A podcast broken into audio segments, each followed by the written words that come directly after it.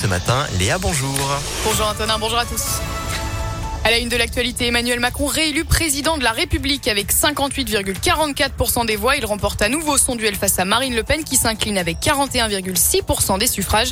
Lors de son discours, la candidate du Rassemblement national a évoqué une victoire éclatante pour son parti. Ses sympathisants étaient plus dans la retenue dans la région, au quartier général des militants à Saint-Priest, avec le regard déjà tourné vers les législatives. C'est une déception puisque Marine avait mené un bon combat, elle avait un bon programme. Donc euh, je pense qu'il faut fracturer ce pays pour pouvoir gagner euh, des élections euh, Une euh, légère déception de voir une défaite avec un écart que j'aurais souhaité moindre. Moi, je suis pas déçu. Je suis content. C'est quand même qu'on a eu 42% de, de, voix et 42% ça représente énormément. Les derniers jours ont été très très durs. Hein.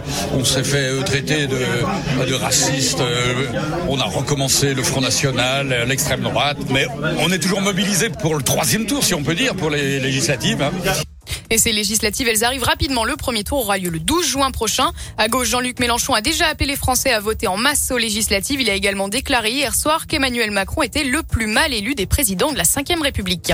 À Lyon, la fin de soirée a été mouvementée après l'annonce du scrutin. La mairie du 4e arrondissement était la cible de tirs de mortier. Le rassemblement avait commencé près de l'hôtel de ville. Les manifestants d'ultra-gauche se sont ensuite dirigés vers la Croix-Rousse. Des grenades lacrymogènes ont été tirées par les CRS afin de disperser la foule. Du mobilier urbain et des banques ont été dégradés selon le progrès.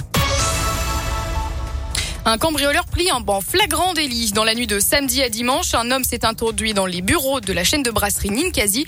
Les policiers se sont vite rendus sur place et ont pu surprendre l'individu qui tentait de se cacher sous un escalier. Selon le progrès, il essayait de voler des tablettes numériques, des ordinateurs ou encore des cartes bancaires. Un procès neuf ans après celui de la catastrophe ferroviaire de Bretigny-sur-Orge. Il se trouve aujourd'hui devant le tribunal correctionnel d'Evry en Essonne et doit permettre d'établir les responsabilités de chacun dans le déraillement du train Paris-Limoges qui a fait sept morts. Sur le banc des accusés, des responsables de la SNCF. Ce procès devrait durer huit semaines. Et puis enfin, des coups de feu tirés en pleine rue. C'était samedi soir à Villeurbanne. Deux coups de feu ont été tirés. Le premier vers 18h30 dans le quartier Grand Clément et le second à 21h30.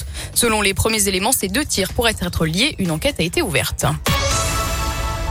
Et un mot de sport à présent et la 34e journée de Ligue 1. Les hommes de Peter Bosch se sont imposés 5 à 2 samedi face à Montpellier. Un statu quo au classement. Il reste 8e. L'OM, prochain adversaire de l'OL, a gagné hier soir contre Reims, confortant sa deuxième place. Et puis, euh, le match du soulagement pour le loup rugby. Une victoire qui fait du bien après trois défaites d'affilée en top 14 face à Brive ce week-end. Victoire 17-31. Les Lyonnais sont désormais aux portes du top 6. Merci.